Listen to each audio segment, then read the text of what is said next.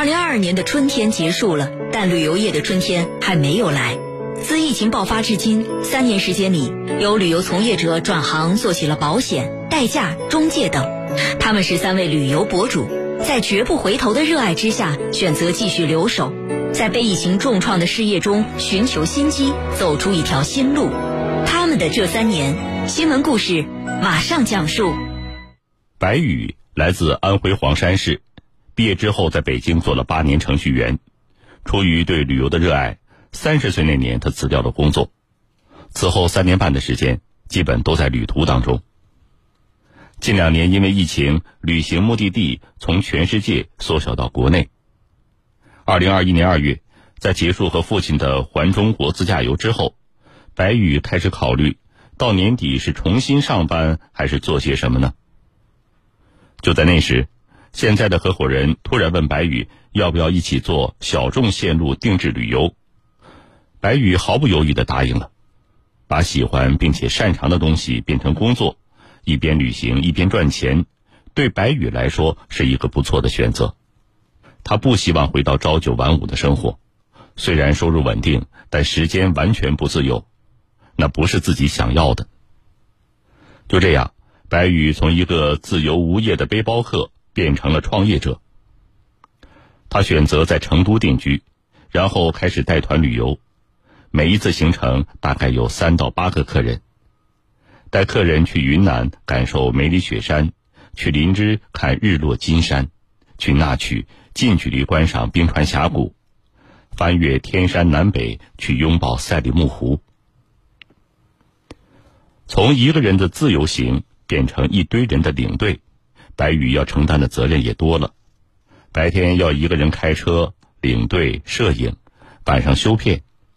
除了八小时的睡眠之外，其他的时间都在工作。每到晚上十二点，都是一沾枕头就睡着。要照顾到每一位客人的需求，确实很累，但白宇乐在其中。团队客源主要来自一线城市。这两个月受到疫情的影响，基本处于躺平的状态。二零二一年三到四月，大概有七八趟行程，今年一趟都没有。收入方面，白宇也算过，二零一四年辞职那会儿，年薪大概是五十万，现在还不到一半。不过始终比较乐观。在他看来，前几年做背包客的时候，没有任何收入都可以活得很好。最近两年多，虽然整个大环境不太好，也有沮丧的时候，但当情况已经变得很糟的时候，未来一定会越来越好。当认识到这一点，白宇就觉得，当下不管再怎么难，但只要努力去做一件事情的时候，总会有回报的。用他的话说，我会一直把旅游做下去，哪怕六十岁都可以，即使现在不尽如意。但我没想过转行，也从来没有在浪费时间的那种感觉。虽然现在不能出去带队，但也有一些客人在咨询夏天或者是其他目的地的线路，表示这波疫情之后还会出来。这些意愿给了白宇与合伙人很大的希望。没法出去带队的日子，白宇一直在整理国外的线路。虽然现在看起来还很遥远，但这个过程本身。就充满了期待。四年时间，十多个国家，二十多个城市，王林穿着婚纱与全世界的标志性风景合影。嫁给世界，是爱旅行的王林和世界相处的方式之一。然而，疫情爆发，梦想暂时被迫搁置。二零二零年年初，因为疫情不能返京，他只能待在大连的家里。王林还记得，那时候大家对新冠肺炎还不了解，尤其是每天看到网上的信息，心情会被影响，既有对未知的恐慌，又有很强的无力感和不安全感。但每次当把手机放下，看到爸妈坐在那里看电视，或者一家人一起吃饭，这种反差忽然让王林觉得，不管外面发生了多大的事情，只要一个家是稳定的、安全的，心就拥有了安全感。之前大家都会开玩笑说，在家里待的久了，父母和自己会相看两厌。但王林居家四个月后发现，很多事其实都可以和父母沟通，距离一下子拉近了很多。之前，王林都是在外面跑，更多的是追求自己的梦想，但经历过疫情后，突然就感受到家的重要性，很想以家庭为单位继续实现旅行的梦想，于是就产生了带着爸妈环游中国的想法。二零二零年六月份。一家三口开着房车正式出发，第一站是从云南昆明走滇藏线，一路开往拉萨，再走川藏北线返回昆明。至今，王林已经带着爸妈走过海南、贵州、云南、福建、甘肃、青海、广西、西藏，探寻苗寨，环游洱海，在沙漠里骑骆驼，在石板街上尝美食。在这个旅行的过程中，和父母彼此增进理解是最大的变化。在很多父母眼中，旅行博主并不是一个正经的职业，就连身边有些朋友和同事都会好奇：旅行博主不就是到处去玩吗？在父母跟着王林旅游的过程当中，他们会看到每次出去都有不同的品牌合作，看到女儿要一直写策划、拍视频、更新内容。全程都在很认真的做事情，变得越来越理解王林的工作了。以前还会时不时的给王林打电话说，能不能找一份坐办公室的工作啊？别瞎跑了。但近两年一起旅行之后，他们就再也没有提过这个事儿。只要女儿觉得喜欢，做好就可以。王林的父母也受到很多粉丝的夸赞，说他们年轻，心态好，他们会很快乐。每次旅行归来，都会很骄傲的跟朋友分享，变得年轻很多。在旅行的过程中，王林还有另外一个收获，在他看来，在日常生活环境下，爸妈在生活经验方面确实远远超过了子女，总会觉得孩子没有长大不放心。但一旦出去，这种关系突然就互换了，他们会在很多事情上征求王林的意见，比如到哪吃饭。下一站去哪儿？他们会发现，原来女儿能解决那么多问题，自己可以照顾好自己，他们就不太催着女儿结婚了。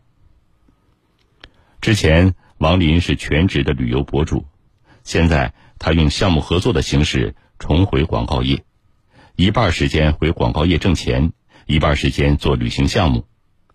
疫情前后，在经济上也没有太大的变化。王丽想。等这次疫情结束之后，还会带着爸妈继续出去走走，从环游中国到环游世界。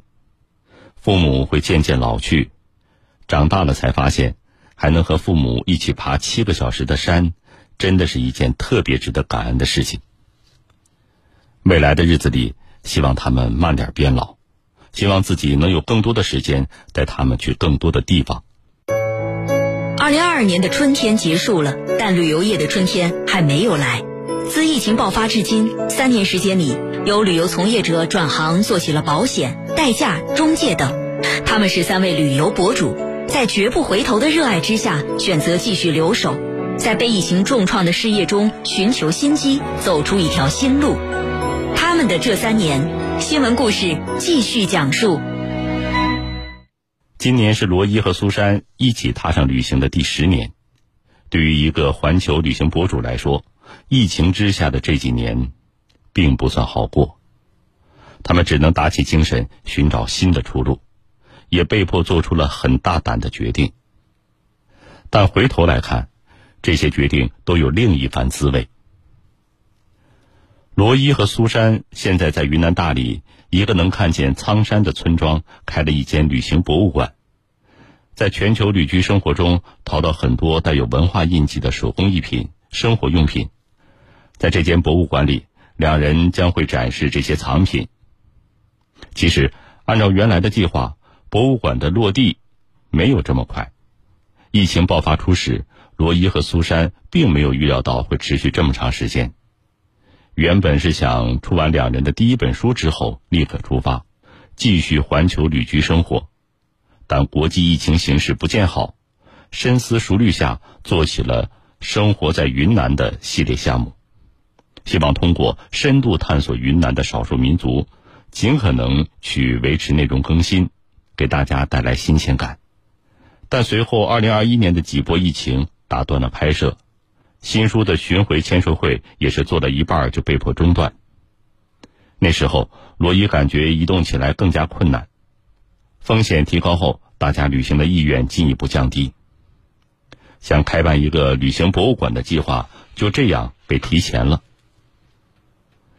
经历两年多的疫情干扰，罗伊确实感觉整个旅游行业逐渐的疲软，客户们在旅行领域的广告投放意愿也在降低。但在罗伊看来，也还没有到了完全不能继续生存的境地。旅行博物馆就是在疫情下寻求多元的一种尝试。相比于之前在国外到处飘着或者是探索的状态，罗伊和苏珊在大理停下来，用另一种形式创作，把博物馆开放给那些对文化感兴趣的人。通过一些旧物和器具去传递多元化的价值，也希望在线下空间通过公众消费和商品开发。实现一部分的收入自由，减轻做自媒体人的压力。用罗伊的话说，跟之前做自媒体相比，开办博物馆的思路完全不同。但我们所有创作都聚焦在传递世界上每一种不同的价值、信仰、文化观念，这没有变化。在罗伊看来，旅游是实现人生价值的一种方式，疫情可以当做是一种考验。或者说是一种历练。他对自己在疫情考验下交出的这份成绩单感到很满意。生活在云南的系列虽然没有完成，但罗伊和苏珊去基诺山跟部落兄弟丛林野炊，记录孟连神秘和古老的山神舞、神鸟舞，以及各种快要失传的傣族舞蹈，跟滇藏的阿哥阿姐重走旧时的马帮之路等等。罗伊说：“疫情给了我们一个机会，把目光转向国内，转向身边的文化，是一段很值得珍惜的经历，也让我们看到，在少数民族聚居的偏远地区，还有一些老手艺人，在十年如一日的艰难的守着这些文化传承的责任。同时，我们也发现，在信息爆炸的时代，这些少数民族的传统文化却很少被更多人所知，这让我们一直在思考。”一个自媒体人不能跟着流量走，而是要尽可能的引导更多的人关注这种多元文化。疫情之后，罗伊和苏珊会继续环球旅居生活。